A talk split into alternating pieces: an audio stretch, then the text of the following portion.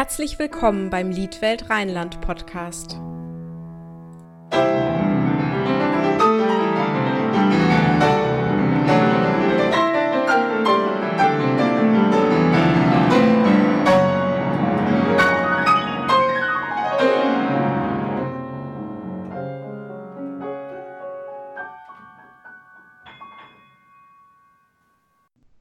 Hallo Martin, schön, dass du heute dabei bist. Ja, ich freue mich auch. Stell dich doch einmal kurz unseren Hörern vor. Ja, ich bin Martin Wistinghausen, ich lebe in Düsseldorf und ich bin Sänger und Komponist. Bin auch in beiden Feldern sehr aktiv tätig und freue mich, dass wir heute hier über das ein oder andere ein bisschen sprechen. Ja, mich auch. Hilft es dir denn selbst beim Komponieren, dass du auch singst? Mir ist es immer sehr wichtig, dass ich diese beiden Felder, die ich bearbeite, das Komponieren und das Singen, in einem Gleichgewicht halte. Ich sage immer, ich bin singender Komponist und komponierender Sänger. Ja. Mir ist es ganz wichtig, nicht nur zu Hause am Schreibtisch zu sitzen, etwas Neues zu kreieren, sondern auch aktiv Musik zu machen. Das war immer mein Wunsch und ich freue mich, dass ich das so ausleben kann. Zu der Frage, ob mir es hilft, dass ich selber singe beim Komponieren. Ich denke schon, dass gerade bei der Komposition für Stimme es nicht schadet, wenn man das Instrument sehr, sehr gut kennt. Das heißt natürlich nicht, dass ein Komponist, der kein Sänger ist, nicht gut für Stimmen komponieren könnte, um Gottes Willen. Aber ich habe auch sehr viel Erfahrung gesammelt, auch im eigenen Singen mit neuen Kompositionen für Stimme und habe da auch sehr viel kennengelernt und ähm, sehr viel erlebt, was eher abschreckend ist oder was einfach nicht funktioniert hat für die Stimme. Und aus diesem Erfahrungsschatz als Interpret schöpfe ich, denke ich, auch beim Komponieren. Was sind denn so Sachen, die abschrecken oder gar nicht gehen? Also was für Fehler kann man machen? Ja, das sind eine ganze Menge Dinge. Also ich muss einfach mich mit dem Instrument so auskennen, dass ich einschätzen kann, was ist jetzt, sage ich mal, normal für die Stimme und was ist eher experimenteller und ungewöhnlicher.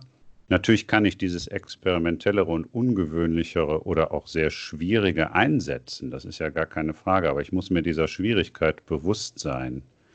Und wenn ich zum Beispiel die Stimme ständig in Extremlagen verwende, was man bei manchen Kolleginnen und Kollegen dann sieht, dann muss ich mir dessen bewusst sein. Und das sind viele eben nicht. Auch die Frage der Balance spielt oft eine große Rolle. Ich habe auch schon Stücke mitgesungen, wo dann extrem tiefe Töne auch bei den Bassstimmen vorgeschrieben waren. Das geht alles, gute Bässe können das singen.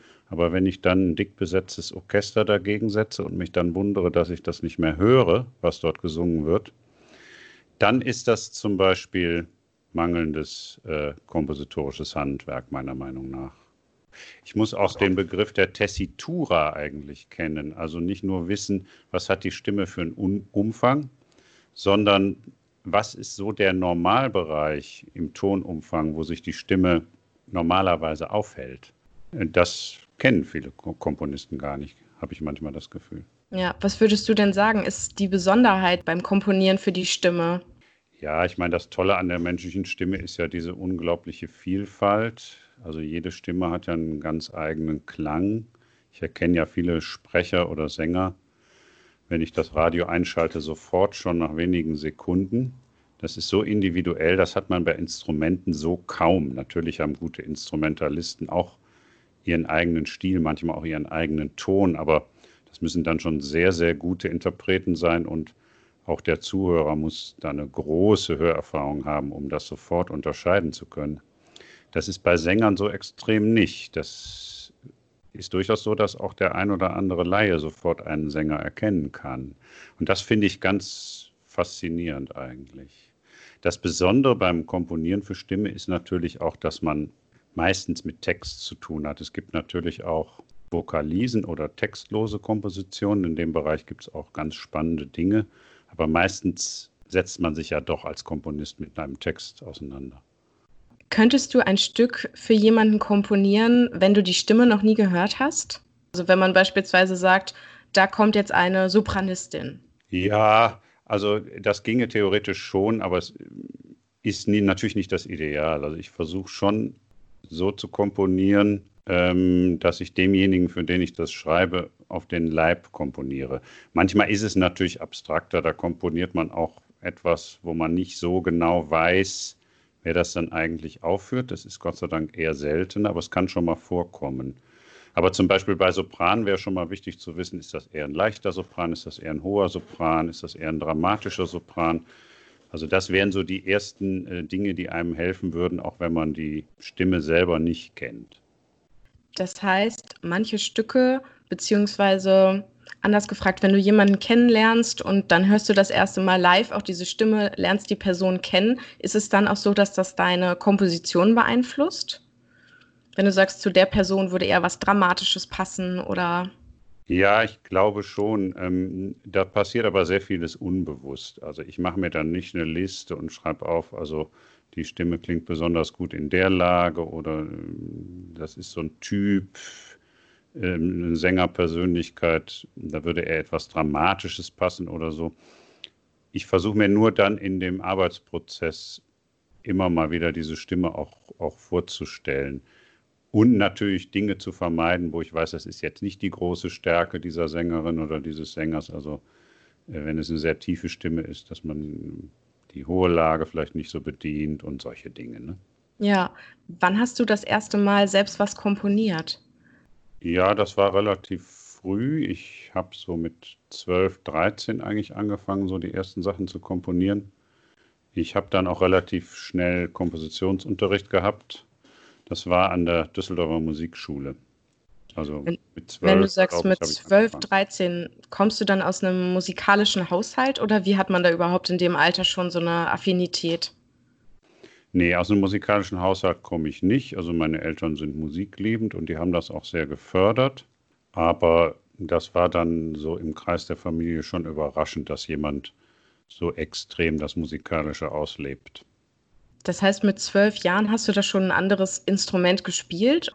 Also ich habe angefangen mit, mit Blockflöte, das ist relativ klassisch, und dann Kinderchor. Und dann nach dem Stimmbruch Gesangunterricht, Cello, später dann Klavier, also alles Mögliche.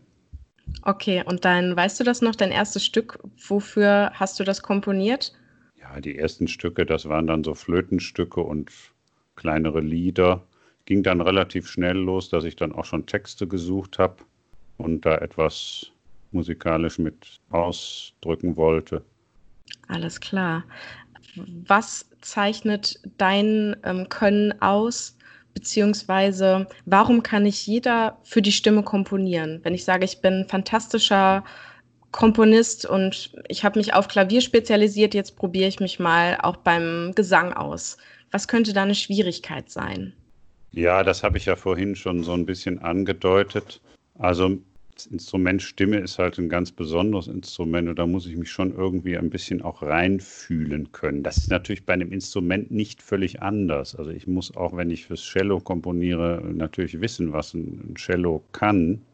Ich glaube, dass das Komponieren für Blasinstrumente ein bisschen näher am Komponieren für Stimme ist als das Komponieren für Streichinstrumente oder Klavier weil ähm, einfach das Musizieren auf dem Atem, das Luftmanagement und solche Dinge, eine gewisse Spannung in höheren Lagen, das ist durchaus vergleichbar. Zum Beispiel zwischen Klarinette und einer Stimme. Du wirst ja auch beim Universum Lied mitwirken. Magst du vielleicht mal erzählen, wie es dazu gekommen ist? Ja, das ist im Grunde äh, schnell zu erklären. Ich kenne Sabine Krasemann schon sehr lange, auch aus der Zeit, als es die Liedwelt Rheinland noch gar nicht gab. Und seitdem sie das aufgebaut hat, stehen wir eigentlich im ständigen Kontakt und haben auch in den letzten Jahren da einiges gemeinsam entwickelt. Und ich habe immer verschiedene Programmideen, auch für unterschiedliche ungewöhnliche Besetzungen und neue Programmkonzepte, Verbindung von alter und neuer Musik. Und wir stehen da eigentlich ständig in Kontakt und tauschen Ideen aus. Und ich hatte dann eben die Idee eines Abends mit Susanne Herre, eine Musikerin aus Erfurt, die Barockmandoline und Gambe spielt, da einen Abend zu kreieren, wo wir beide Instrumente einsetzen und beide Instrumente auch solo zu hören sein werden und eben auch mit Stimme. Und das habe ich Sabine dann erzählt und sie fand die Idee auch klasse und dann haben wir das weiterentwickelt und das wird jetzt ein Teil von diesem Universum Lied sein. Okay, ich habe mir natürlich das Konzept auch durchgelesen. Da steht drin, dass ihr so ein bisschen auch zeigen wolltet, dass sich die Strukturen der alten Musik auch in der heutigen Zeit wiederfinden lassen. Wie erreicht man sowas denn? Ja, also ich glaube, dass ganz grundsätzlich das Komponieren heute oder überhaupt die künstlerische Betätigung heute natürlich nie im luftleeren Raum geschieht. Also wir sind in unserem Tun immer von, von den Werken der Vergangenheit beeinflusst und knüpfen ja irgendwo an, auch wenn wir etwas Neues kreieren. Und die Anknüpfungspunkte sind natürlich ganz unterschiedliche, je nachdem, was ich für einen Stil habe, was mich interessiert. Und bei mir ist es so, so glaube ich zumindest, dass meine Musik eher an ganz alter Musik, Renaissance, Barockmusik anknüpft, als zum Beispiel an der Spätromantik. Das ist bei ja. anderen Kollegen vielleicht ganz anders. Und wenn man sich ja, so diese Musik der Zeit anhört, das rührt uns auch heute noch. Da haben wir einen großen Zugang. Wenn man dann die Texte dieser Zeit liest, die sich mit so urmenschlichen Themen beschäftigen wie Vergänglichkeit, Krieg, Trauer, dann ist eigentlich ganz offensichtlich, dass das ja, dass das auch heute noch eine Aktualität hat und dass es ganz spannend sein kann, die Auseinandersetzung mit diesen Themen von damals der Auseinandersetzung mit diesen Themen ihm heute gegenüberzustellen. Ist es doch das, was du besonders am Kunstlied zu schätzen weißt, dass man da auch immer diese, diese Komponente hat und diese Gefühle, die man eigentlich auf beinahe jede Zeit übertragen kann? Ja, bestimmt. Man muss natürlich sagen, dass das, was wir dort beim Universum Lied präsentieren werden, ganz direkt mit dem Kunstlied eigentlich nichts zu tun hat. Das ist eher so ein Nebenstrang. Also wir haben es ja mit Musik zu tun aus dem 17. Jahrhundert, die lange vor der Zeit des Kunstliedes entstanden ist und dann mit ganz neuer Musik, die auch ganz streng genommen kein Kunstlied ist, wenn wir mit Bass und, und Schrutibox, Barockmandoline und Gamba arbeiten. Aber natürlich gibt es da eine große Verwandtschaft und dieses Poetische, das schätze ich am Kunstlied sehr. Und auch dort sind, das sagst du sehr richtig, urmenschliche Themen natürlich ständig präsent. Diese Intimität der Form, das ist was ganz Tolles im Kunstlied. Dieser Zusammenklang von, von Wort und Ton. Also jedes Lied hat auch so seinen eigenen Kosmos. Ich bin ähm, mit dem Kunstlied im Grunde groß geworden. Ich habe sehr früh angefangen zu singen nach dem Stimmbruch. Und ich war sehr beeindruckt von gewissen Liederabenden, die ich als sehr junger Mensch erlebt habe, von Dietrich Fischer-Dieskau, Peter Schreier, die habe ich alle auch live gehört. Und als ich dann nach dem Stimmbruch anfing zu singen, war meine Stimme sehr tief. Die Höhe war noch überhaupt nicht ausgebaut. Also das klassische Opern-Bass-Repertoire zu singen war undenkbar. Und dann gab es eben den Schubert-Band, Ausgabe für sehr tiefe Stimme. Und da habe ich dann sozusagen das Singen mitgelernt. Damit bin ich dann groß geworden. Was ist so dein, dein persönlicher Wunsch? Also die, stellen wir uns jetzt mal vor, das Konzert ist gerade beendet, die Leute gehen raus, Universum Lied, alles hat gut funktioniert. Was sollen die Leute mit nach Hause nehmen? Naja, die Leute sollen einfach das Gefühl gehabt haben, dass sie mitgenommen worden sind auf eine Reise durch die Jahrhunderte. Ich fände es wunderbar, wenn der ein oder andere spürt, dass da ein Konzept dahinter steht, dass, dass man einen dramaturgischen Bogen spürt, dass man auch so Aha-Erlebnisse hat, wenn dann zum Beispiel ein Bizinium von Praetorius erklingt und danach dann meine neue Komposition mit Texten aus der Barockzeit, dass der ein oder andere da spürt, ja, das passt irgendwie zusammen, das ist zwar sehr unterschiedlich, da tun sich auch nochmal neue Welten auf, aber das steht nicht sinnlos nebeneinander, sondern ja. das hat irgendwo auch eine geistige Verwandtschaft. Das fände ich wunderbar, wenn das der Fall sein sollte. Alles klar. Hast du vielleicht für unsere Hörer noch einen Liedtipp? Einen Liedtipp? Genau. Naja, mein Lieblingslied ist eigentlich von Franz Schubert und zwar äh, Die Grenzen der Menschheit. Das ist ein ganz wunderbares Lied. Ich schätze das einmal sehr, weil es auch eines der eher wenigen originalen Basslieder ist. Und dann ist es auch ein ganz großartiger Text von Goethe. Das sollte man sich auf jeden Fall mal anhören. Wunderbar, dann packen wir das auf jeden Fall mit auf unsere Liste. Dann würde ich sagen, mit Blick auf die Uhr, die Zeit ist schon wieder um. Es war super spannend. Vielen Dank, dass du heute mit dabei warst. Ja, sehr gerne. Ich danke auch. Und dann sage ich mal bis bald. Bis bald. Tschüss. Tschüss.